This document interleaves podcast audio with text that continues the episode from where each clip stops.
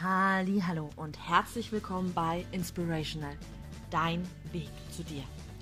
Mein Name ist Jacqueline Kenkmann und ich zeige dir, wie du wieder herausfindest, wer du eigentlich bist und was du wirklich, wirklich willst im Leben wie ich das mache.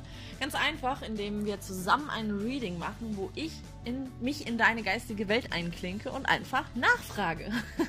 so habe ich persönlich meine Berufung gefunden und es gehört mitunter zu meiner Berufung, dir deine aufzuzeigen. Und das kann ich machen, indem ich einfach deine geistige Welt befrage.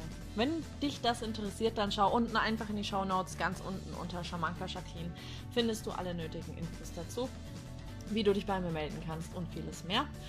Und ansonsten habe ich natürlich auch dir diesen wundervollen, kostenfreien Podcast für dich, wo ich einfach Menschen gefragt habe, die ihren Weg schon gegangen sind und genau wissen, was sie, sind, was sie im Leben möchten. Ja, wie sie es gemacht haben. Und heute habe ich den wundervollen Dennis Urban im Interview. Und Dennis ist eine ganz besondere Persönlichkeit, wie ich finde. Und auch wenn es irgendwie ein schwieriges Thema sein könnte, hat Dennis dieses Thema so wundervoll rüberbringen können, wie ich finde. Und ja, ich fand das, also mir haben diese zwei Folgen so viel Freude gemacht.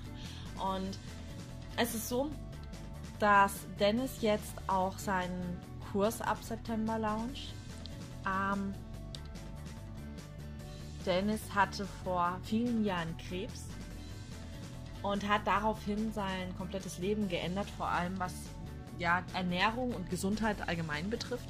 Und deswegen auch natürlich in, als Prävention, aber einfach für jeden, ist es, äh, hat er jetzt diesen Kurs gemacht. Der geht drei Wochen, beginnt am 10. September. Also, jetzt kannst du dich mal bei ihm melden, um dich anzumelden. ist eine Detox-Kur. Und das Ding ist einfach, da wird er auch später nochmal von reden, dass in einem basischen Körper keine Krankheit, noch nicht einmal Krebs bestehen kann. Ich weiß nicht, ob du dich mit Säurebasenhaushalt schon mal auseinandergesetzt hast. Auf jeden Fall, äh, wenn wir viel zu viel Säure im Körper haben, dann haben wir auch viele Pickel und ja, haben einfach auch Stimmungsschwankungen und das kann einfach sehr viel Stress bedeuten. Stress kann natürlich auch den Körper übersäuern, genauso wie aber viele Nahrungsmittel. Und die Sache ist einfach die, dass unserem Körper es einfach mega gut tut, einfach mal eine Pause einzulegen und einfach mal den ganzen Müll, den man sich so angesammelt hat, den ganzen Dreck einfach mal rauszuhauen. Und ja, und das aber nicht immer mit so einem, boah, Detox, äh, eklig, komische Säfte und ekelhaft und anstrengend und ne, so eine komische Diät machen, sondern das ist halt einfach alles wirklich mal mit Leichtigkeit und Freude, mit einer richtig coolen Truppe zusammen, mit anderen Menschen, die eben auch da richtig Bock drauf haben und natürlich mit Dennis. Und das kann ich dir nur so sehr ans Herz legen. Einfach natürlich für dich, für deinen Körper, für deine Gesundheit einfach. Äh, auch natürlich für deine Psyche, weil du einfach belastbarer wirst. Du bist klarer im Kopf, klarer in deinem Körper. Und ja, deswegen. Ansonsten schau dir aber auch einfach unbedingt diese wundervolle Folge mit Dennis an. Ich habe selber so viele Inspirationen durch, dieses, durch diese Gespräche, durch beide Gespräche mit ihm bekommen. Und ja, deswegen lasse ich jetzt einfach von ihm inspirieren. Ich finde schön, dass es dich gibt und ich finde so wundervoll, dass du ja, dir diese Inspirationen jetzt anhörst und dein Leben damit noch so viel wundervoller gestalten kannst. Viel Freude damit. Hallo und herzlich willkommen, lieber Dennis. Ich freue mich so, dass du hier dabei bist und ich bin schon so gespannt auf die vielen Inspirationen, die jetzt mit Sicherheit auf uns alle hier warten. Ja, hallo liebe Jacqueline und natürlich auch hallo an jeden, der hier zuhört und zuschaut. Ich freue mich auch total, heute hier sein zu dürfen und freue mich jetzt auf unser Gespräch. Ja, ich erstmal ganz, wie immer, ich glaube in jedem Podcast, stell dich doch einfach mal ganz kurz vor. Wer bist du denn ganzheitlich gesehen? Ganzheitlich gesehen. Also ich bin auf jeden Fall Dennis, ich bin jetzt 29 Jahre seit, seit vorgestern. Und ja, gestern war, äh, nee, vorgestern war ein ganz interessanter Tag, weil es einfach mein Geburtstag war. Und Geburtstag habe ich, ja, also es war schon immer schön, aber ich habe das nie so richtig bewusst wahrgenommen. Und jetzt oder momentan ist es so an meinem Geburtstag und es war eben vorgestern auch wieder so, dass ich einfach total dankbar war, weil nach meiner, nach meiner neuen Zeitrechnung, sage ich mal, war das mein sechster Geburtstag. Und also wieso ich das jetzt erzähle, ist, weil ich wahrscheinlich aus diesem Grund auch heute hier bin und über dieses Thema spreche, weil vor fünf Jahren habe ich sozusagen meinen zweiten ersten Geburtstag gefeiert. Also so unter diesem Motto. Weil ähm, ich eben vor fünf ähm, beziehungsweise sechs Jahren die Diagnose Krebs im Endstadium bekommen habe mit 22 Jahren. Und genau damit hat für mich so eine Reise angefangen. Erstmal durch eine sehr intensive, durch eine manchmal extrem harte, herausfordernde Therapie über 14 Monate, wo es ja mir mal zuerst komplett den Boden unter den Füßen weggezogen hat, wo es erstmal nur in eine Richtung ging und zwar nur bergab. Und ja, wo ich dann aber irgendwann mal an einem Wendepunkt ähm, war und hey, die Therapie hat gut angeschlagen und dann ging es wieder in ganz kleinen Schritten, aber immer mehr Schritt für Schritt aufwärts. Ja, und dann habe ich eben die Therapie ähm, durchgestanden, bin jetzt eben seit gut fünf Jahren krebsfrei. Fünf Jahre ist ja auch immer so der Punkt, wo man dann sagt, so, wow, okay, man gilt dann auch aus schulmedizinischer Sicht als geheilt, wobei ich mich auch in den letzten Jahren, also keine, keine Angst hatte, dass der Krebs wiederkommt, einfach weil ich dachte, okay, ja, also die Schulmedizin hat dafür gesorgt, ähm, dass der Krebs weg ist oder der Tumor weg ist, inaktiv. Aber ab jetzt ist es meine Aufgabe, dafür zu sorgen, ne, dass ich eben gesund bin, dass ich gesund bleibe. Und ja, deswegen mache ich alles für mich ähm, auf körperlicher Ebene, auf geistiger, auf seelischer. Und ja, schau, schau einfach, dass ich in äh, meinem Gleichgewicht bin ähm, und da einfach gesund bleibe, gesund bin und das heute auch an ja, Menschen weitergeben darf. Genau, also so mal ganz kurz zusammengefasst, wieso ich heute wahrscheinlich hier sitze. Ich finde, dass äh, dieses Thema ist einfach so groß und da kommen mir so viele Fragen in den Kopf und ich weiß gar nicht so genau, wo ich da auch anfangen soll. Und ich glaube, ich fange mal irgendwo auch hinten an. Wo würdest du sagen, ist heute aus deiner Sicht dein Geschenk für die Welt, für die Menschen allgemein? Also was ich ähm, ja mache, ist hauptsächlich Menschen zu begleiten, ne, denen es so ähnlich geht. Also die auch eine, die auch Krebs hatten, die Krebs haben, ähm, eine Therapie geschafft haben oder vielleicht noch in Therapie sind. Und das kann entweder Schulmedizin sein oder auch alternativ und an dem Punkt sind so, okay, und jetzt? Also was, was will ich denn im Leben? Wie soll es denn jetzt in meinem Leben weitergehen? Weil irgendwie habe ich so eine innere Stimme, die sagt, ja, aber das kann doch nicht alles gewesen sein. Und genau die Fragen habe ich mir halt auch gestellt. Genau durch den Prozess bin ich durchgegangen und da darf ich heute einfach die Menschen mitnehmen. Und das Wertvolle daran ist, weil, also ich denke mir auch, ich habe, das war bei mir so eine lange Reise und ich habe so viel gelernt durch ähm, ja, Kurse, Seminare, Coachings, Ausbildungen. Ähm, aber trotzdem, je, also es versteht wahrscheinlich jeder, der Krebs hatte oder ja, also wahrscheinlich sogar nur jemand, der selbst Krebs hatte oder vielleicht eine andere schwere Krankheit. Jemand zu haben, der es einfach nachfühlen kann, der verstehen kann, was da in einem los ist, wie es da wie es da einem geht, es ist so unheimlich wertvoll, weil es gibt, und es gibt es auch Jahre nach so einer Therapie noch, immer wieder Rückschläge, ja, die, die sonst nicht wirklich jemand verstehen kann. Und ja, deswegen da jemanden zu haben, der, der das Verständnis hat, der ihn da in die Hand nehmen kann, ähm, ja, genau, genau das ist mein Geschenk für die Welt. Und gleichzeitig auch mit meinen Geschichten anderen Menschen Mut machen können und anderen Menschen zeigen können, wow, was ist das Leben einfach für ein kostbares Geschenk, so dieses einmalige, einzigartige Leben, die, das wir hier auf der Welt haben.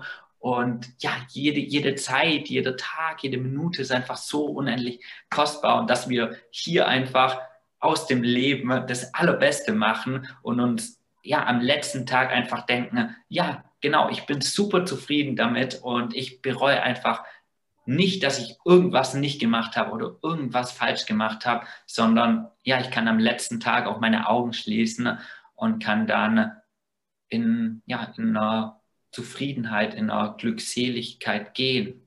Und ganz egal auch, ob ich, ja, ob ich jetzt vielleicht nur 20 Jahre, 30, 50 Jahre hier auf der Welt war oder ob ich glücklicherweise 80, 90, 100 geworden bin, weil es geht gar nicht so um die Lebensjahre, aber dieses Leben, das wir hier einfach haben auf dieser Welt, ja, vollkommen auszukosten.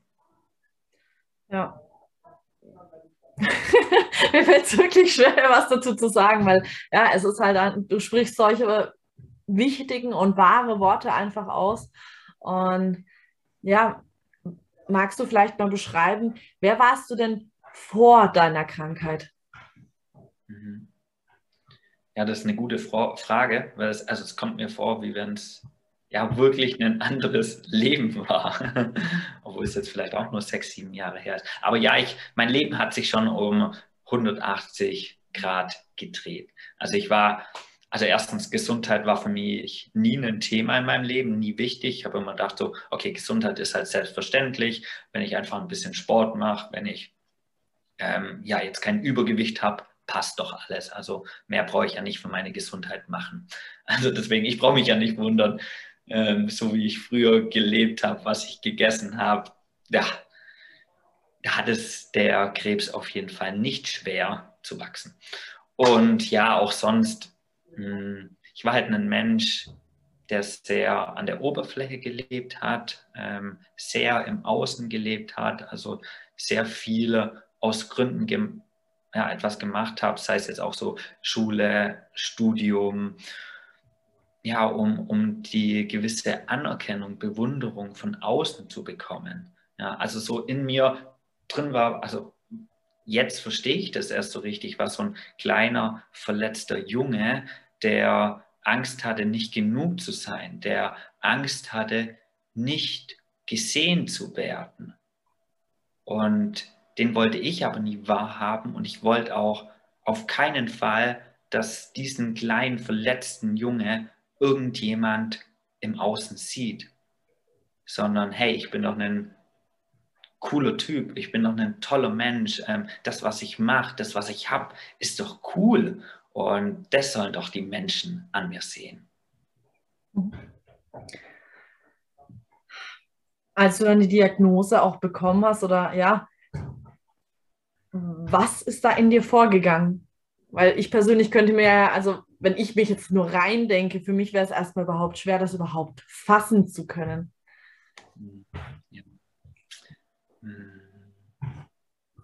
Ich glaube, das ist auch immer was ähm, ganz Unterschiedliches, ähm, wie die, die Menschen damit umgehen. Klar, es zieht uns erstmal komplett den Boden unter den Füßen weg, aber manchmal können wir das auch gar nicht so richtig wahrhaben zuerst. Das braucht eine Zeit. Bei mir war es tatsächlich so, weil es mir wirklich, also es ging mir einfach richtig schlecht innerhalb von zwei Wochen auch. Also ja, ich habe mich davor wie ein, ja, wie ein gesunder Mensch gesehen. Also hat noch alles irgendwie so gut funktioniert. Ich habe ganz normal irgendwie so gelebt. Also rückblickend dann, okay, ich hatte vielleicht ein bisschen weniger Energie oder ich war oft müde oder hatte manchmal so ein bisschen Rückenschmerzen in der Nacht, aber alles nichts, wo, wo ich gedacht habe, oh, okay, deswegen muss ich jetzt zum Arzt gehen. Und innerhalb von zwei Wochen ging es halt mit meiner Gesundheit wirklich von 100 auf 0. Also es ist auch Wahnsinn, wie schnell der Körper dann abbauen kann. Beziehungsweise, nee, also das finde ich noch viel, viel faszinierender, dass der Körper einfach so lange etwas kompensieren kann, was schon lange aus dem Gleichgewicht ist weil zum Beispiel mein Tumor war 18 Zentimeter groß, also ungefähr wie ein Fußball. Und ja, also es ist Wahnsinn. Der war, also hier in meinem Brustraum war der, der wächst ja nicht über ein paar Tage, der wächst ja auch nicht über ein paar Wochen, sondern über einen langen Zeitraum. Aber bis dahin hat mein Körper es geschafft, ja, das so gut kompensieren zu können. Obwohl ich so an meinem mein einen Lungenflügel war schon komplett vom Tumor verdrängt. Also ich finde es einfach Wahnsinn. Und irgendwann war dann aber die Grenze erreicht und dann kann es ziemlich schnell gehen. Und deswegen ist es auch, ja, mir heute eine, einfach so ein wichtiges Thema, das weiterzugeben, uns auch um unsere Gesundheit zu kümmern. Weil ja, wir halten oft Gesundheit als selbstverständlich, wenn sie eben da ist. Und das kann eben ganz, ganz lang sein. Aber wenn wir ja mit, mit unserer Gesundheit, mit unserem Körper halt sehr lange Zeit nicht gut umgehen, dann wird wahrscheinlich irgendwann mal ein Punkt erreicht werden, wo er einfach nicht mehr kann. Mhm.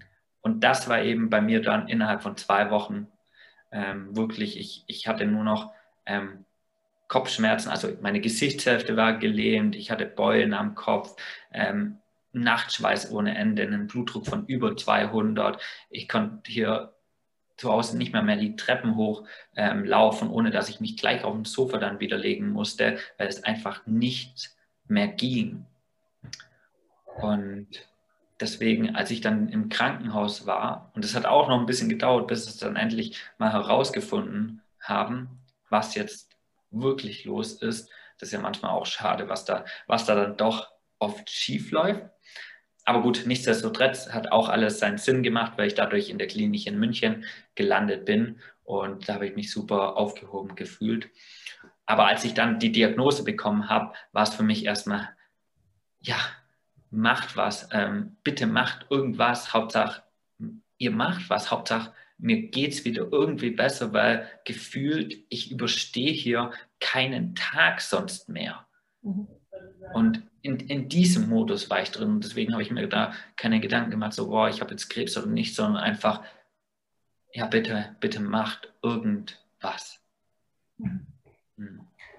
Hat einfach, einfach diese Hilflosigkeit, weil man halt selber auch einfach ja, gefangen ist, dann quasi auch in diesem eigenen Körper und aber auch einfach nichts dagegen tun kann. Und, ja. ja. ja, ich finde es auch, ähm, also das habe ich dann auch ja, in, der, in der ersten Zeit sehr gelernt, diese, diese Hilflosigkeit, dieses auf andere Menschen angewiesen zu sein. Mhm. Und dass das auch überhaupt nichts Schlimmes ist. Also wenn, wenn, wir, wenn wir eben mal ähm, krank sind oder vielleicht auch wenn wir alt sind, weil wir können uns das ja oft nicht vorstellen, weil da so ein gewisses Schamgefühl mit einhergeht. So, okay, ähm, ja, andere Menschen müssen jetzt irgendwas für mich machen. Andere Menschen müssen mich vielleicht waschen, mir vielleicht helfen, auf die Toilette zu gehen. Das, es war unvorstellbar für mich in meinem, ähm, im Kopf, aber zu der Zeit, es ging einfach nicht, nicht anders. Und deswegen war ich auch super dankbar, dass ich dann die Hilfe bekommen habe. Und ja, da, in, in dem Moment mache ich mir auch keine Gedanken mehr, boah, okay, sehen die jetzt irgendwas, was ich eigentlich nicht will, was die sehen, weil es ist halt jetzt einfach so. Mhm. Ja, ich glaube, da ist man auch wirklich einfach dazu gezwungen, Dinge irgendwann akzeptieren zu müssen, weil du einfach in der Situation bist, da geht es nicht mehr anders. Da kannst du dich nicht mehr wehren. Ja. Oh, ge genau. Einerseits das auf jeden Fall und andererseits hey, es spielt doch überhaupt keine Rolle mehr, ob mich jetzt jemand so sieht. Es gibt doch viel Wichtigeres als, oh, was, ja, was davor in meinen Gedanken eigentlich so das Allerschlimmste war, spielt jetzt plötzlich überhaupt keine Rolle mehr. Ja, also das ist ja auch eine, also das ist eine Geschichte, wo ich, wo ich auch immer ähm, schmunzeln ähm, muss, weil auch, also als ich dann die Diagnose bekommen habe, beziehungsweise den Therapieplan, okay, Dennis, deine nächsten 14 Monate sehen jetzt so aus und die allermeiste Zeit wirst du davon im Krankenhaus sein. Und die erste Reaktion war von mir erstmal, nein, also nein, das, das passt gar nicht in meinen Lebensplan. Ich muss doch jetzt studieren. Ich habe in ein paar Wochen habe ich wieder Prüfungen und dafür muss ich jetzt lernen. Also das ist ja so interessant, was wir oft für wichtig erachten, was wirklich so unwichtig ist. weil, weil in dem Moment so, fuck, das Einzige, was jetzt gerade wichtig ist, dass du dich um deine Gesundheit kümmerst, dass du wieder auf die Beine kommst. Und alles andere ist egal, ist total egal. Mhm. mhm. Wenn du dann jetzt so in dieser Therapie auch warst, wie, ich glaube, das sind auch viele Stadien, durch, durch die man da einfach auch emotional geht. Aber ja, wie war das zum einen für dich in dieser Situation zu sein, auch dieses, ich glaube, das ist trotzdem auch, wenn man sagt, okay, 14 Monate, es ist eine trotzdem relativ abgesteckte Zeit, dass man zumindest ein Ende hat. Aber auf der anderen Seite ist es halt doch eine verdammt lange Zeit, gerade wenn es einem dann in der Therapie ja echt dreckig geht. Ja, auf jeden Fall. Also das, das stimmt, das, was du gerade angesprochen hast, man hat ein Ziel in Sicht und das tut extrem gut, weil auch wenn es noch ewig lang weg erscheint, man hat was, okay, wenn ich da an diesem Punkt bin, dann habe ich es geschafft und dann kommt das nächste Kapitel. Und das, das tut wirklich extrem gut. Ähm, Im Gegensatz vielleicht zu anderen Problemen oder Krankheiten auch, ähm, wo man nicht richtig weiß, was, was habe ich denn jetzt irgendwie so überhaupt und boah, wie wird es wieder besser? Also so diese Ungewissheit und das habe ich vor allem nach der Therapie und das habe ich heute noch so Probleme mit den Augen ein bisschen. Da weiß ich zum Beispiel nicht zu 100 Prozent, okay, wird es mal wieder besser? Also ich bin zutiefst davon überzeugt, weil der Körper so enorme Selbstheilungskräfte hat. Ähm, aber das war für mich zum Beispiel viel, viel schwieriger, weil ich zeitlang auch nicht wusste, okay, was kann man da jetzt machen? Werde ich überhaupt noch sehen können? Also ich hatte teilweise 10% Sehkraft dann noch und das, das war eine extrem psychische Herausforderung, weil ich eben nicht wusste, kann man da überhaupt noch was machen oder werde ich mein Augenlicht auch verlieren? Ja, genau, also deswegen dieses, dieses Ziel zu haben, tut schon mal extrem gut. Und klar, auf der anderen Seite ist es natürlich ein extrem schwieriger Weg äh, mit sehr vielen ja, Tiefen vor allem.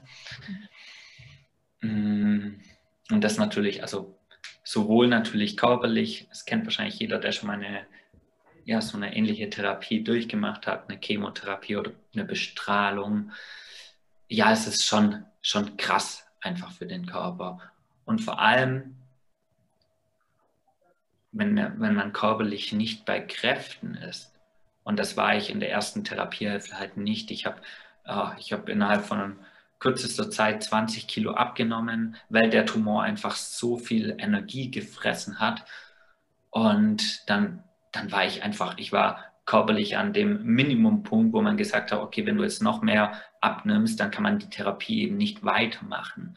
Und dadurch habe ich die ganze Chemotherapie so schlecht vertragen auch. Ich hatte so viele Nebenwirkungen und ja, ich will jetzt gar nicht so tief äh, drauf eingehen, aber klar, das waren natürlich Tage, Wochen, wo ich einfach nur mit Schmerzen ne, äh, da dran lag und einfach gehofft habe, so, bitte geht der Tag vorbei oder ich hoffe, ich überlebe das. Äh, klar, das, das ist natürlich die eine Sache, aber auch hier wieder in der zweiten Therapiehälfte habe ich die ganze Chemos so gut vertragen. Ne? Ähm, da, war das, da war das kein so großes Problem mehr mehr. Vielleicht hat sich der Körper ein bisschen dran gewöhnt gehabt. Ähm, ich war einfach körperlich viel, viel besser wieder bei Kräften. Und genau, also deswegen auch, falls du eine Diagnose bekommst und dich auch für den schulmedizinischen Weg entscheidest, es muss lang nicht sein, dass es immer so schlimm wird. Ich kenne auch so viele Leute mittlerweile, ja, die vertragen die Chemotherapie echt richtig gut. Ja, vielleicht ist es mal, mal ein bisschen übel, ähm, aber ja, dass das problemlos geht. Aber kann natürlich auch ja, mal ein bisschen schlimmer ähm, sein. Und auch dann, ähm, die Zeit geht vorbei. Ja, das ist in dem Moment natürlich schrecklich, aber ja, auch, auch diese Zeit geht vorbei und rückblickend ist es auch alles halb so wild ähm, mehr. Ja. Also das war natürlich so körperlich. Ähm, psychisch ist es natürlich auch nochmal eine enorme Herausforderung. Und deswegen kann ich auch nur jedem ähm, raten, ne, der auch in so einer Situation ist oder vielleicht auch, wenn indirekt jemand in deinem Umfeld davon betroffen ist, ja, sich auch Hilfe, sich auch Unterstützung zu holen. Hm, vielleicht auch eine, also eine professionelle, vielleicht auch jemand Neutrales, weil es ist oft so, dass man mit den engsten Leuten, ne, Familie zum Beispiel oder der Partner, es manchmal auch schwierig ist, da ganz offen über alles zu reden, zum Beispiel auch über die Ängste, die da sind. Weil wenn man das dann ausspricht, also man also den, den ja, dem Umfeld, dem tut es ja extrem weh. Und das sind ja dann auch Schmerzen da, also keine körperlichen Schmerzen, aber seelische Schmerzen und man merkt das Leid. Und deswegen ist es manchmal schwierig, weil du wirst als Betroffener ja auch nicht die Menschen, die du liebst, leiden sehen. Also ich finde, das, das war eines der schlimmsten Sachen, wenn ich sehe, hier meine Eltern, meine Freundin, mein Bruder, die leiden, weil es mir schlecht geht. Und deswegen ist es ganz, ganz wichtig, ähm, Menschen zu haben. Und es können, also es können trotzdem Freunde, Familie sein, mit denen man da offen und ehrlich über alles sprechen kann. Und wenn nicht, dann wirklich sich Unterstützung zu holen. Ja, also ich glaube, das ist eines der allerwichtigsten Punkte, um so eine Zeit gut durchstehen zu können. Ja, das wäre jetzt auch meine Frage gewesen, wie du das vor allem halt eben psychisch auch durchgestanden hast. Zum einen eben diese, diese ganzen Ängste, die man hat, dann natürlich auch die Schmerzen und auf der anderen Seite halt auch, das ist auch etwas, was mir in dieser Situation, also wenn ich mir das so vorstelle, immer wieder durch den Kopf geht, wie gehe ich mit meinem Umfeld um? Dass ich eben, ja, äh, also das ist tatsächlich ein recht großer Punkt von mir, dieses, äh, andere nicht leiden sehen können oder auch nicht wollen, dass es eben bei anderen dann so ist. Und ja, ich glaube, das wäre mein größtes Problem, muss ich wirklich sagen. Dass ich sagen würde, so, ich gehe jetzt irgendwo ganz weit weg und mache diese Therapie, damit es kein anderer mitkriegt und mitleiden muss. ähm, ja, also ähm, ja, also das sind vielleicht die etwas unschöneren Zeiten. Ähm, ja, die man vielleicht nicht so, so will, was du gerade ähm, gesagt hast. Auf der anderen Seite ist es auch eine wahnsinnig intensive und schöne Zeit, die man da mit Familie und Freunde hat. Weil man ist so dankbar für die Zeit, die man einfach gemeinsam verbringen kann. Und diese Unterstützung ist so Gold wert. Also ich glaube, ich hätte es niemals so gut geschafft, wenn ich nicht jeden Tag jemand zu Besuch im Krankenhaus ähm, gehabt hätte. Und deswegen, äh, ja, äh, ähm, ist es eines der, der wichtigsten Dinge, da auch diese Unterstützung ähm, zu haben. Und ja, also es bringt einen, es bringt einen auch auf eine ganz anderen Ebene nochmal zusammen. Und das ist auch ein ganz großes Geschenk. Ja. Aber klar, also das ist natürlich auch ein Riesenthema, wie gehe ich als Betroffener mit meinem Umfeld um und wie gehe ich als jemand, ähm, der im Umfeld jemand hat, der die Diagnose bekommen hat, um. Und vor allem das ist für viele dann eine extreme Herausforderung. Okay, mein, ähm, ja, jemand in meiner Familie oder ein Freund ähm, hat Krebs, aber ich weiß gar nicht so richtig, was ich denn jetzt machen soll, was denn der, irgendwie so der beste Weg ist. Und also ich finde, das Allerschönste ist, wenn man das auch offen ansprechen kann, wenn man zu, zu den Betroffenen dann sagen kann, hey, ähm, ich, bin, ich bin für dich da, aber ich weiß gar nicht so richtig, was du brauchst, was ich dann äh, machen soll. Ähm, deswegen, ja, du kannst mir es äh, gerne sagen, wie, wie ich am besten mit dir umgehen soll, wie oft ich mich melden soll, ähm, weil, weil ich es einfach selbst gar nicht so richtig weiß. Das finde ich tatsächlich die allerbeste Möglichkeit. Und weil es, es gibt auch Menschen aus dem Grund nicht wissen, wie man damit umgehen soll und auch nicht zu wissen, was man sagen soll, die melden sich dann gar nicht. Und das ist, das ist super traurig, weil eigentlich denken die schon an den, aber ja, ich weiß gar nicht so richtig, was ich sagen soll, ähm, hält dann, dann davon ab. Und deswegen das offen anzusprechen. Oder ansonsten, es geht vor allem ums Dasein. Man muss sich gar keinen Kopf machen, ob man jetzt das Richtige sagt oder ähm, ja, was man dem anderen für Ratschläge geben kann. Es geht einfach darum, für jemand da zu sein. Und das spürt man auch als Betroffener. Und das ist das allergrößte Geschenk, das man jemand machen kann, der in so einer Situation ist. Ja, ja, ich glaube, das ist was ganz Wichtiges, dass äh, auch in anderen Situationen wirklich, wenn man einfach nicht weiß, wie man für jemanden da sein kann, einfach zu fragen. Und ja, wie du sagst, es ist oft einfach das Wichtigste, überhaupt da zu sein. Und äh, ja, und halt auch nicht immer, ja, dieses eigene, trotzdem auch dieses Ego mitzubringen, zu sagen, ich muss jetzt Ratschläge geben oder sonst was machen. Ich weiß auch aus eigener Erfahrung, dass es einfacher ist, irgendwas zu tun, ähm, damit etwas getan wird, damit man nicht in diese, in diese Situation kommt, so, was, was mache ich denn jetzt so? Sondern einfach, dass man dann in dieses Tun kommt, aber damit überfährt man halt, glaube ich, oft auch Menschen und einfach dann zu sagen, so, okay, ich bin jetzt einfach nur mal da. Und ja, der andere kann äh, einfach auch mal zu fragen, so, hey, was nun? Soll ich einfach die Klappe halten? Soll ich einfach da sein? Soll ich gehen? Ja, genau, genau. Und das ist ja ganz unterschiedlich. Ähm, es ist ja nicht so, okay, man braucht dann immer nur das. Das macht es natürlich komplizierter, die Sache. Aber ja, manchmal ist es so, ich will einfach nur, dass jemand da ist. Ich will nur, dass jemand an meinem Bett sitzt und meine Hand hält. Und das ist gerade alles, was ich brauche. Ja, manchmal ja, brauche ich jemanden, wo ich erzählen kann, was ist gerade los, also wie geht es mir ähm, gerade, was sind vielleicht irgendwie so meine Ängste oder was sind vielleicht auch gerade meine Beschwerden. Manchmal finde ich es ähm, super schön, wenn einfach jemand mit mir redet, wie wenn ich, ja, wenn, wie wenn ich nicht krank bin, also wie wenn ich wie früher irgendwelche doofen Sprüche zu machen, irgendwelche Scherze. Manchmal ist genau das das Richtige.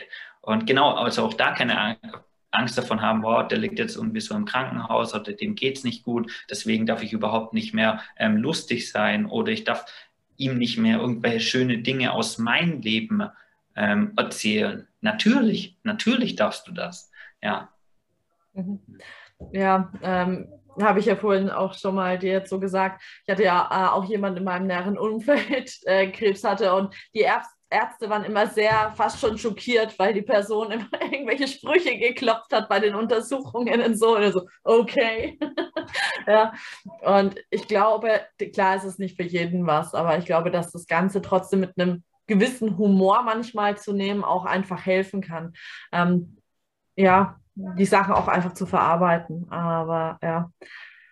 Genau, und, und hier finde ich immer ganz wichtig, es ist jeder ganz unterschiedlich. Ja wie er am besten damit umgeht. Mhm. Ja.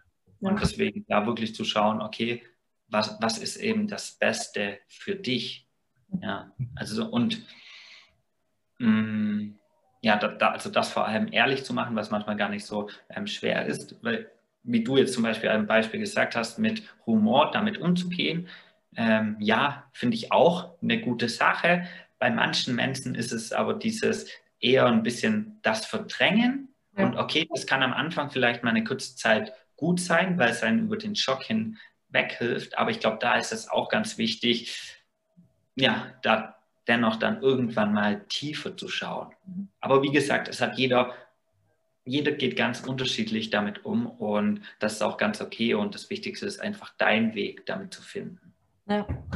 Ja, weil ich glaube auch, also was ich auch so von verschiedenen Menschen mitbekommen habe, dass zum Beispiel für manche diese Selbsthilfegruppen ja auch super ähm, ja, hilfreich sind, weil ein Austausch da ist. Die Person, die ich da jetzt kenne, die hat halt gesagt, die möchte das einfach nicht, weil sie halt das Gefühl hat, dass man sich da quasi eher so ähm, quasi in so eine Opferrolle redet und quasi so, so tief reingeht und sich da richtig drin verstrickt. Und das wollte äh, die Person halt einfach nicht.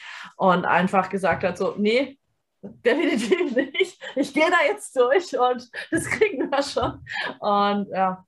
Ja, ja, ja also das stimmt. Ähm, ich kriege das ja zum Beispiel auch so ein bisschen mit, auch so in, in Facebook-Gruppen zum Beispiel. Ja, manchmal ist der ja, der, genau das, was du gerade beschrieben hast. Man bestätigt sich ein bisschen in dieser ähm, eigenen Opferrolle und diesem ähm, Selbstmitleid. Ich glaube auch nicht, dass das ähm, der richtige Weg ist, vor allem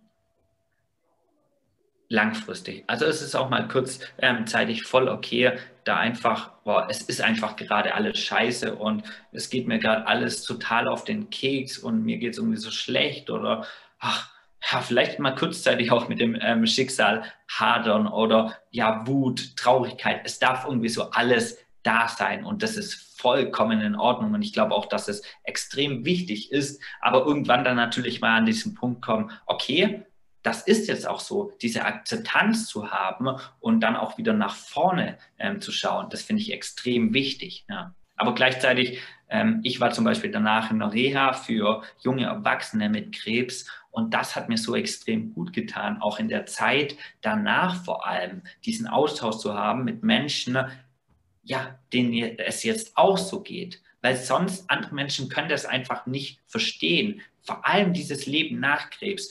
Und ach, das ist mit mir mittlerweile so wichtig, weil es endet halt nicht mit, mit der Therapie oder mit dem Punkt, okay, der Krebs ist jetzt besiegt, weil dann geht ein weiterer Weg erst so richtig los. Und dieses, ja, diese Zeit danach, diese Rückschläge, diese kleinen Schritte, die man geht, ach, das ist nochmal so, so extrem wichtig. Und genau da begleite ich ja heute die Menschen auch dabei. Oder ja, sich mit Menschen auszutauschen, die eben ja, auf dem gleichen Weg sind, ist wirklich unheimlich wertvoll. Ja, ich glaube vor allem gerade im jungen Alter und wenn man dann halt auch noch so eine Kompletttherapie, sage ich jetzt mal, braucht, wie du sie jetzt auch hattest, das reißt einem halt wirklich so aus dem kompletten Leben auch einfach raus. Und dann muss man ja wieder komplett neu einsteigen. Und ich glaube, das ist also ja, das ist jetzt vielleicht ein blöder Vergleich, aber wenn man jetzt quasi auch ein Kind bekommen hat als Frau und da komplett raus ist und dann wieder reinkommen muss und es ist ja diese Wiedereingliederung quasi ins komplette Leben eigentlich, ist halt auch ein Riesenschritt einfach wieder. Gerade als junger Mensch, weil man sich vielleicht auch noch nicht so viel aufgebaut hatte, wie jetzt jemand, der, keine Ahnung, 40, 50, 60 ist ähm, und da schon gewisse Lebensstandart hatte und da dann wieder zurück kann quasi, ja, in jungen Jahren, wie du gesagt hast, raus aus dem Studium, raus aus allem Möglichen und da ja wieder reinzukommen auch. Ich glaube, das ist ein, ja, schon eine riesen Herausforderung. Ja, auf, also auf jeden Fall. Und wobei das ja vielleicht in jungen Jahren noch ähm, besser ist, also das ist vielleicht auch der Vorteil, wenn man dann einfach, ja, weil es der Körper dann doch ein Stück besser verkraftet. Aber klar, auf jeden Fall. Es war ja auch, es war auch bei mir so, ich habe gedacht so, okay, ja, jetzt habe ich dann meine Therapie geschafft. Gut, dann geht es noch drei Wochen in, in die Reha und dann ist wieder Semesterstart. Also diese Vorstellung, okay, und danach geht es wieder weiter wie davor. Mhm. Und dann habe ich erst halt auf eine ziemlich harte Weise gemerkt, so, nee, das ist halt überhaupt nicht der Fall. Mhm. Mhm. Ähm, ja, vielleicht mal so ein Einblick, was erwartet einen dann quasi danach? Also auch dieser Wiederaufbau, dieses, ja, einfach wieder reinkommen. So, was erwartet einen da? Mhm. Das, ich finde, das ist gar nicht so einfach, das in Worte zu fassen. Mhm. Aber man merkt halt vor allem, okay, also ich rede jetzt aus meiner Perspektive, ich habe wirklich die ganze schulmedizinische ähm, Therapie durchgemacht, äh, mit Chemotherapie, mit Bestrahlung und das merkt einfach der Körper. Also das merkt der Körper wahrscheinlich noch jahrelang. Also ich, ich habe gleichzeitig auch super viel für meinen Körper gemacht, für meine Gesundheit und ich finde es extrem wichtig und dadurch habe ich auch gemerkt, wie, ein, wie es einfach deutlich besser vorwärts ging. Ja, nichtsdestotrotz, mm, ich merke einfach, wenn mein Körper Pausen braucht, wenn mein Körper mir sagt, hey, es geht gerade nichts mehr. Und dass es vielleicht solche Tage gibt, ja, wo einfach nicht viel geht, wo einfach, ja, äh, früher habe ich mir gedacht, so jetzt stell dich nicht so an und ich habe mich irgendwie so aufgerafft und dann, ja, doch irgendwie so die Sachen erledigt. Und dann war es halt einfach, nein, das geht nicht mehr, dieses Aufraffen. Ja, was ich, ja, was wir glauben allgemein, wir Menschen so viel machen, sich für irgendwas aufraffen oder uns durch irgendwas durchbeißen. Und das ist halt so, dass es dann nicht mehr so einfach geht, sondern der Körper, und das ist auch gut so, uns ganz klar und deutlich sagt, hey, ich brauche heute mal eine Pause. Mhm. Ja.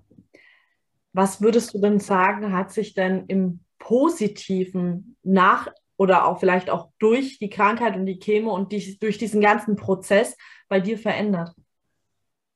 Ja, sehr viel. Also ich glaube, da können wir jetzt ohne, ohne Punkt und Komma ähm, gehen. Und da, also das, deswegen ist also das ist ja auch das Schöne und weswegen ich heute damit ähm, nach draußen gehe mit Krebs als Chance. Also auch wenn die Zeit wirklich schrecklich und beschissen sein kann und ich habe wirklich das komplette Mitgefühl für jeden, der gerade da drin steckt, weil ich einfach weiß, wie derjenige sich fühlt.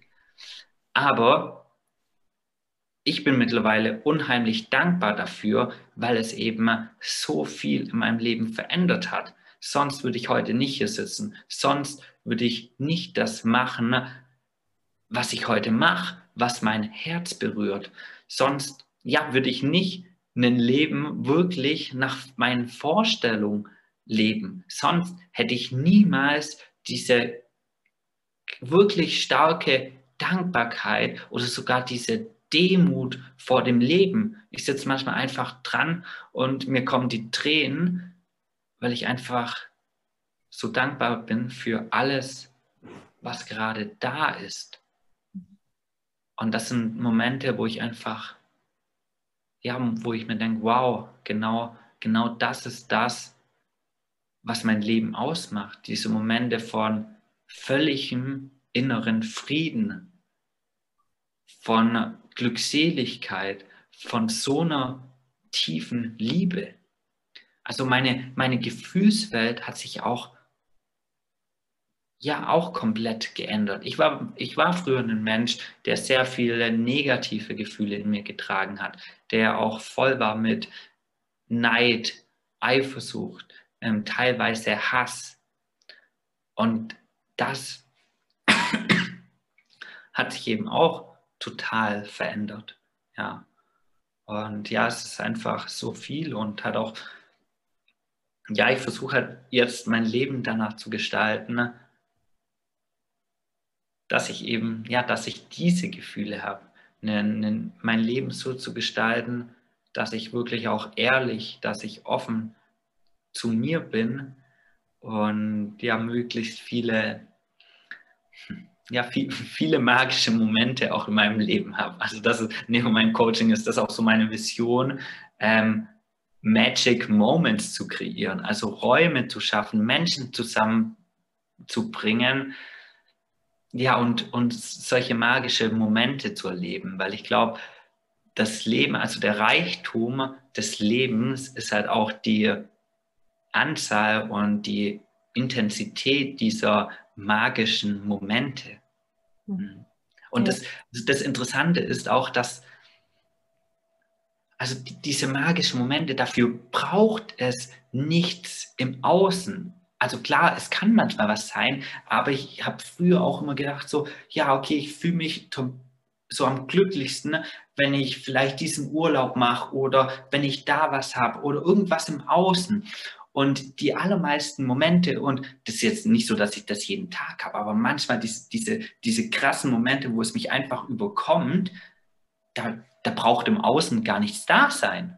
Mhm. Da, da sitze ich einfach und es ist nichts und plötzlich überkommt mich dieses Gefühl und ich sitze einfach dran und denke mir so, wow, es ist einfach so unfassbar schön. Und das ist auch so eines der größten Learning, dass es, dass es für diese Gefühle, für diese magischen Momente nichts braucht, außer, ja, außer deine Offenheit, außer deine Verbindung zu deinem Herzen.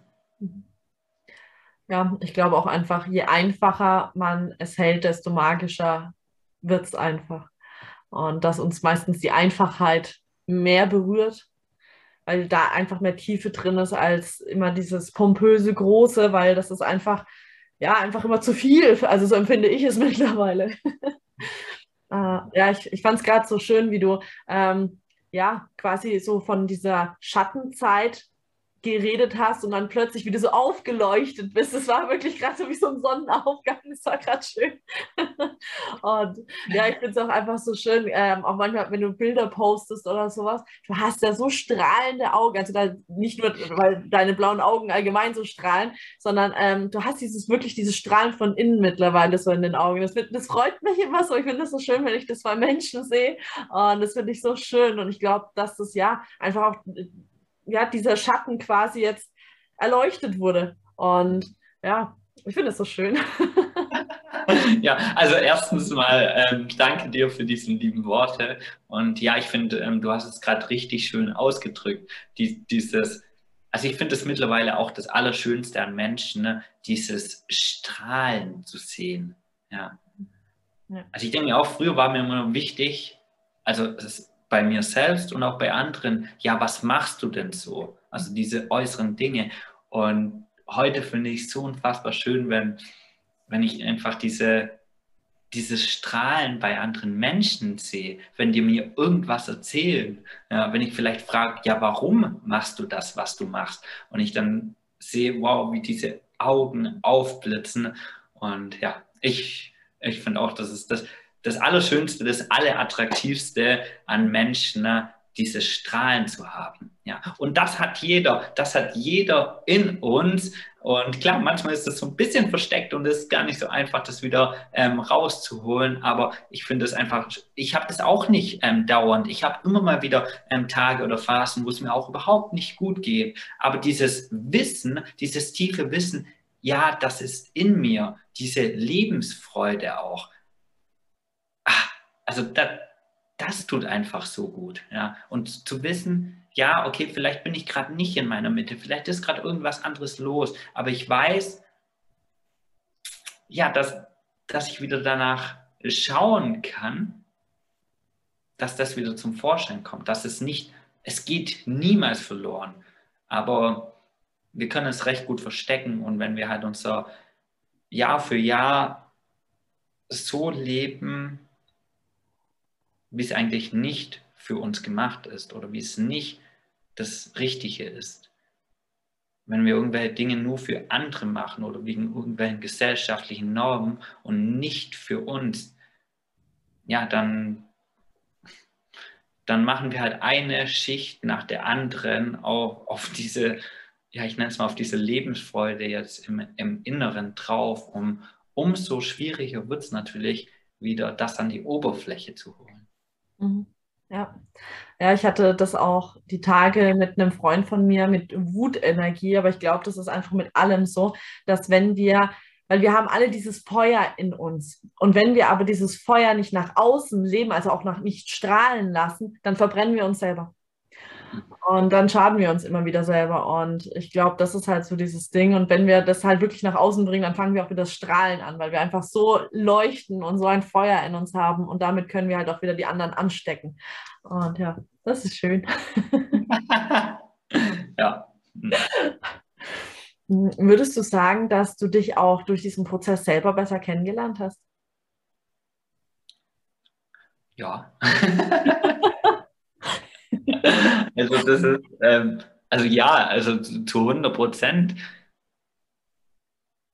Ich wusste ja früher nicht selbst, wer ich bin, weil ich mich einfach es nie, ich habe es mich nie gefragt und ich habe es mir auch nie erlaubt, da wirklich ehrlich reinzuschauen, weil das tut oftmals ganz schön weh, da ehrlich mit sich selbst zu sein, zu erkennen, wow, was habe ich eigentlich bis jetzt gemacht?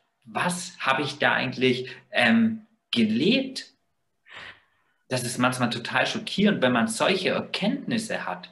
Und deswegen, mh, hm, ja, ist es nicht immer einfach und deswegen wollen wir das uns manchmal nicht anschauen, aber es ist halt gleichzeitig so, so wertvoll. Ja. Aber dafür darf oder dürfen wir uns ja auch, auch richtige Fragen stellen. Ja glaube, wie, wie heißt der Spruch? die, die Qualität ähm, deiner Fragen bestimmt die Qualität deiner Antworten.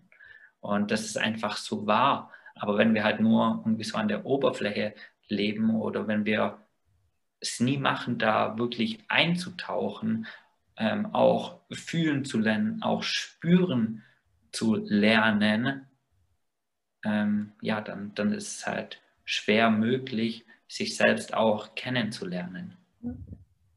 Ja, ja, ich glaube, dass wir uns oft einfach die falschen Fragen stellen oder überhaupt keine Fragen stellen. Ja. Mhm. Und natürlich muss man aber auch bereit sein, ehrlich an, zu antworten. Weil nur wenn ich jetzt frage, so, hey, wer bin ich denn? Oder ja, wo ist die Tiefe bei mir? Ähm, ja, muss ich halt auch bereit sein, wirklich ehrlich dann zu antworten und nicht nur an der Oberfläche zu kratzen, wie du das vorhin schon so schön gesagt hast. Ja. Und ohne, ohne sich ähm, Druck zu machen. Auch zu, weil äh, es ist ja nicht so, jetzt ist meine Kamera kurz unscharf, es ist ja nicht so,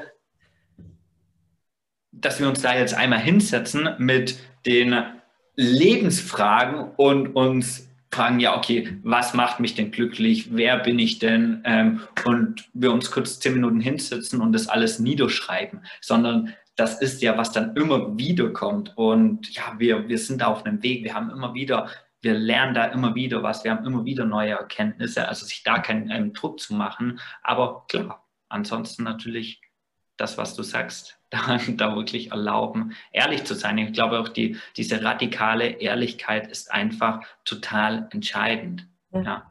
Also das ist, ich mache das ja auch in meinen, wenn ich da ähm, Leute ähm, begleite in meinem Coaching-Prozess, ähm, auch, auch tatsächlich diese radikale Ehrlichkeit, okay, was war in deinem bisherigen Leben aus dem Gleichgewicht? Also da auch eben diese Schattenzeiten anzuschauen, weil wenn man so eine Krankheit hatte, wenn man Krebs hatte, dann war irgendwas aus dem Gleichgewicht.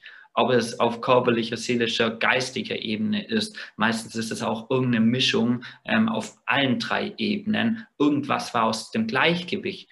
Und sowas sich dann aber auch wirklich ehrlich anzuschauen, ich, ist, glaube auch für diesen, also nicht glaube, ähm, mit Sicherheit ist das für diesen Heilungsprozess, auch für den weiteren Weg so entscheidend. Ja. Ja, also ich persönlich hatte oft, wenn ich mir halt Fragen gestellt habe, noch die, die Problematik, dass ich solche krassen Muster und Blockaden hatte, dass ich gar nicht gemerkt habe, wie ich mich selber verarscht habe. Hm, klar. Das ist halt immer noch das Ding. Und ich glaube, deswegen ist es halt auch oft wichtig, sich wirklich jemanden an die Seite zu holen, weil man merkt es nicht selber, aber das Außen, weil ganz ehrlich, unsere Muster sind meistens so subtil, die sind nicht gut durchdacht. die sind meistens ja. echt schlecht. Und ähm, jemand, der sich einigermaßen mit auskennt, wird es sehen. Der wird dann merken, so, hey, gute Frau, guter Mann, geh mal ein Stück tiefer. ja.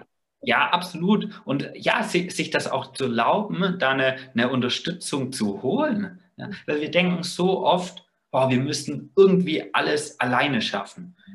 Ja. Und ja, ähm, es geht auch irgendwie, aber es ist oft sehr langwierig, es ist oft sehr anstrengend und ja, wir müssen es uns doch nicht immer schwer machen in unserem Leben. Das machen wir eh schon oft genug. Manchmal dürfen wir uns auch ein bisschen einfach ähm, machen und uns da einfach Unterstützung ja, holen.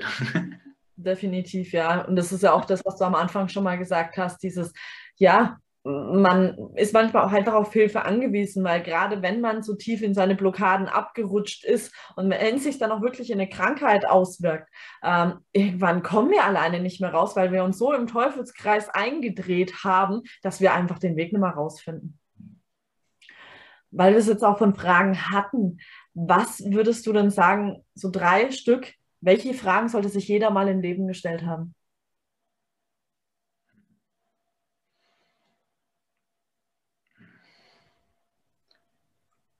Also Frage Nummer eins, ähm, welcher Mensch möchte ich sein? Mhm. Und ich finde,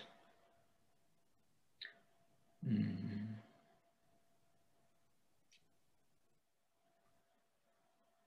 also ich finde es da super ähm, schön, immer auch mit Menschen da in einen, ja, auf so meditative Reisen zu gehen, ähm, das alte, ähm, das alte Ich zum Beispiel zu besuchen, das 80-jährige Ich und oder oder oder tatsächlich in, in den Tod, also sich mit dem Tod zu beschäftigen, mit dem Tod zu befassen. Mhm. Weil ich finde, da kommt man wirklich an diese essentiellen Antworten von welcher Mensch möchte ich sein. Mhm. Mhm. Ich finde, das ist schon so, wenn man schafft, diese Frage so ähm, ähm, relativ gut ähm, zu beantworten und danach zu leben, dann, ich glaube, dann braucht man gar keine anderen Fragen mehr. ja, aber ähm, ja, vielleicht auch ähm, in, einer, in einer kleineren, ähm, auf, einer, auf einer ganz kleinen Ebene, also zum Beispiel jeden Tag sich zu fragen, okay, was kann ich heute machen, um glücklich zu sein? Oder je nachdem, was, was mit dir resoniert, ob es glücklich sein ist. Oder was kann ich heute tun, um in Freude zu sein?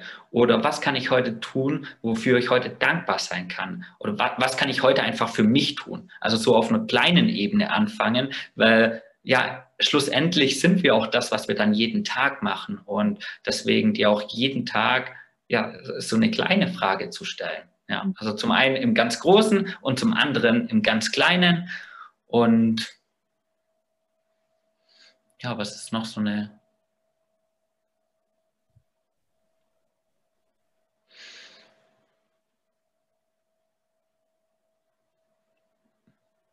wichtige Frage, vielleicht, die, ja, natürlich dieses, wofür bin ich hier? ja. Was, ja, was ist vielleicht der Sinn von meinem Leben? was möchte ich auf dieser Welt hinterlassen? Mhm. Ja. Ja, auch so zu deinen Fragen, das weiß ich noch, das ist mir echt im Gedächtnis geblieben, das hast du mal in deiner Story geteilt. Da warst du, glaube ich, auf irgendeinem Kurs oder Seminar und da hast du ähm, deine eigene Grabesrede quasi verfasst, um da mal so eben diese Frage auch zu beantworten. So, wer möchte ich denn sein, glaube ich, dass das da so die Intention auch war. Und da dachte ich mir schon so, so wow, okay, hm. Das ist mal eine interessante Herangehensweise, ja. Das ist, ja, ist mal interessant. Ja, also, bin, oh, sich, also sich mit dem eigenen Tod auch zu befassen, zu beschäftigen, ja, ist also meiner Meinung nach der, eines der wertvollsten Dinge. Mhm. Und ja, also zum Beispiel auch eine Übung, wo man eigentlich recht gut auch mit sich alleine machen kann ähm, ja, zum Beispiel mal aufzuschreiben. Also sich zuerst wirklich in den Modus zu begehen, hey, ähm, ich stelle mir meine Beerdigung vor. Mhm. Und da halten dann auch Menschen eine Grabrede. Mhm. Also sich zum Beispiel vier Personen vorzustellen, dein, ähm, zum Beispiel dein bester Freund, dein Arbeitskollege, dein Partner und dein Kind, wenn du ähm, Kinder hast oder vielleicht dein, ähm, einen Elternteil oder so. Und die sagen jeweils ein paar Worte über dich und das mal niederzuschreiben. Und ja, ich glaube, da, wenn, wenn, du die Übung machst, siehst du ganz gut, was da ähm, rauskommt, weil ja, du wirst wahrscheinlich nicht irgendwelche Dinge aufschreiben. Ja, ich habe ähm, ich war so und so erfolgreich oder habe so oder so viel ähm, Geld verdient oder habe das oder das ähm, gehabt, sondern wenn du da wirklich ehrlich zu dir selbst bist, ja, wirst du, wirst du gar ganz genau spüren, was du dir wünschst, was andere Menschen über dich sagen. Und ja, ich glaube, daran kannst du dich ganz gut orientieren, welcher, welcher Mensch du sein möchtest. Mhm. Ja, und auch was du ja vorhin schon ja, so über deine ja über diese Phase gesagt hast, die du da so durchgemacht hast, ist, glaube ich, dass man sehr gut erkennt, ja, in welchen Prioritäten oder welche Prioritäten man auch setzen möchte. Weil so haben wir halt so diesen Fokus ja auch viel auf Beruf, wie schaue ich aus, wie, wie wirke ich auf andere und dann plötzlich so zu merken, hey, an meiner Grabrede wird keiner sagen, dass ich ein geiles Auto gefahren habe oder so, ja, hier der Mustang, der Porsche oder was auch immer so, so, ja, yeah, das war der Typ mit dem Porsche. ja, das ist halt, ja, da, dass man da wirklich mal die Prioritäten klarer sieht. So, was ist denn wirklich wichtig für mich? Mhm. Und ja, wo möchte ich wirklich hinarbeiten? Möchte ich jetzt wirklich auf den nächsten Porsche oder so hinarbeiten oder ja, auf was auch immer? Und ja, was jetzt nicht heißt, dass man keinen Porsche haben soll. Nein, nein, also es darf, es darf ja alles da sein. Ja, ja aber ja, ich glaube, man weiß schon, was du ähm, damit, damit gemeint hast. Ja, genau. also. Ja. ja.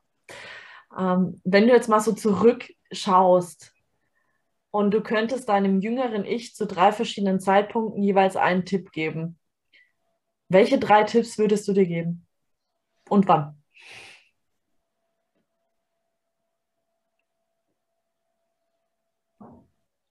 Und wann? Ähm, hm, das ist interessant. Also ich glaube, auf jeden Fall würde ich ähm, den Tipp geben nach, also zu der Zeit, als ich Abi gemacht habe.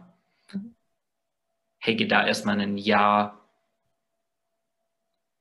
weg oder irgendwo hin. Mach mal was komplett anderes und mach dir keinen Druck oder Stress ähm, wegen deiner beruflichen Zukunft oder wegen deinem Studium, sondern lass dir doch erstmal Zeit. Lass dich chill einfach mal erstmal dein Leben, ja, bevor du gleich wieder denkst, wow, und ich muss jetzt irgendwie so gleich das studieren und danach irgendwie so gleich ähm, den Job machen, ähm, einfach sich Zeit zu nehmen, um wirklich herauszufinden, da vielleicht auch in diesem Jahr gewisse Dinge auszuprobieren. So, hey, hast du irgendeine verrückte Idee? Mach's, mach's. So, wenn nicht jetzt, wann dann? Jetzt bist du gerade so völlig frei, ja, sich da einfach diesen ähm, diese, diese Zeit zu nehmen. Mhm. Ich glaube auch der, der nächste Tipp ist, mh, hm, ja, ich glaube zu, zu dem Zeitpunkt, als ich die Diagnose bekommen habe, hm, ja, da, da mir dann schon zu sagen, so, ja, es, ähm, es hat alles seinen Sinn, auch wenn du es jetzt vielleicht noch nicht begreifen kannst, ähm, aber es hat wirklich alles seinen Sinn. Mhm. Und das ist auch so schön, dieses Vertrauen zu haben im Leben, ähm, wenn auch irgendwas passiert, wenn irgendein Rückschlag ähm, passiert. Wir erkennen oft in dem Moment noch nicht, für was es gut sein soll oder wieso sowas passiert, aber trotzdem dieses Vertrauen zu haben, das macht dem, das macht es natürlich nicht einfacher in dem Moment, aber irgendwie trotzdem leichter. Also dieses Vertrauen zu haben, irgendwann werde ich auch erkennen, ähm, wieso es ähm, Sinn macht. Mhm. Und ja, ich glaube dann der, der dritte Tipp geht an mich ja ziemlich direkt nach der ähm, Therapie, als ich dann wieder gesund war und ja, dieses schau einfach wirklich, was dich glücklich macht und geh da deinen eigenen Weg. So schön. Ich, ich würde wirklich am liebsten noch so viele andere Fragen stellen, weil äh, ich finde es einfach auch so schön, wie du aus diesen ja doch sehr herausfordernden Zeiten, wenn man es jetzt mal beschönigt ausdrücken möchte, ähm, ja, was du daraus gemacht hast und wie wirklich gestärkt du daraus hervorgegangen bist, gerade in deinen jungen Jahren, trotzdem, ähm, ja, was du einfach daraus gemacht hast. Und ja, weil ich glaube, dass viele andere Menschen eben nicht so viel daraus mitnehmen konnten und du hast da, glaube ich, so einen Change einfach durchgemacht und bist daraus so hervorgewachsen. Äh, und ja, ich weiß nicht, das ist, ja, die Bilder in meinem Kopf sind alle ein bisschen, vielleicht ein bisschen befremdlich für andere, aber ich weiß nicht, ob ich die gerade teilen soll, aber irgendwie so, wie so eine, eine Blume, so eine, ähm, eine Lotusblume, die irgendwie so am falschen Ort war, so, keine Ahnung, vielleicht nicht auf einem Feld, aber in so einem Tümpel. Und dann wurde die so richtig derbe in den Matsch geschleudert. Und da denkst du erstmal so die schöne Blume, ja, und irgendwann, ähm, das, äh, gibt es, ach Gott, wir, wir hatten Laura Laura Seiler das dann damals gesagt, no mud, no, ähm, No Lotus, genau, äh, kein, kein Dreck, kein Lotus, genau. Und der, der braucht ja diesen Schlamm. Und aus diesem Schlamm äh, ist, bist du dann quasi so emporgewachsen. Das ist, ich weiß nicht, ob das ein schönes Bild ist, aber das ist, Ja, was ich- gerade gesehen habe. Ich finde es ein cooles Bild. Ja, und ja, dass du wirklich aus diesem Schlamm dann hervorgewachsen bist. Und ich finde es so schön und ja, auch das, was du jetzt eben weitergibst. Und ja, finde ich schön. Und daher, ja, einfach auch danke, dass du den Weg gehst. Einfach auch für die Welt natürlich, weil du gibst halt so viel zurück dadurch. Und ja, deswegen auch an jeden anderen natürlich, der hier zuhört, geh weiter. Und ja, egal wie scheiße die Zeit jetzt gerade vielleicht ist, einfach weitergehen und sich wirklich durch diesen ganzen Schlamm kämpfen. Irgendwo da oben ist die Wasseroberfläche und da kannst du dann blühen und die Welt bereichern. Ja, Genau, absolut. Das fand ich nochmal gute Schlussworte. Und gleichzeitig ähm, sich dann trotzdem denken, na, es muss auch nicht immer ein Kampf sein. Ja. Es Mhm. darf auch ähm, dann mal wieder leicht gehen. Mhm. Ja. Ja. Und es darf, es darf leicht sein. Ja, ja, auf jeden Fall. Eine abschließende Frage hätte ich noch, die ist ganz für dich. Gibt es etwas, das, wie man dich persönlich gerade unterstützen kann? Kann man irgendwas Gutes für dich tun? Brauchst du was? Vielleicht ein Swimmingpool oder einen Gartenschlauch oder ich weiß auch. das ist ja eine coole Frage. Ja. Ähm.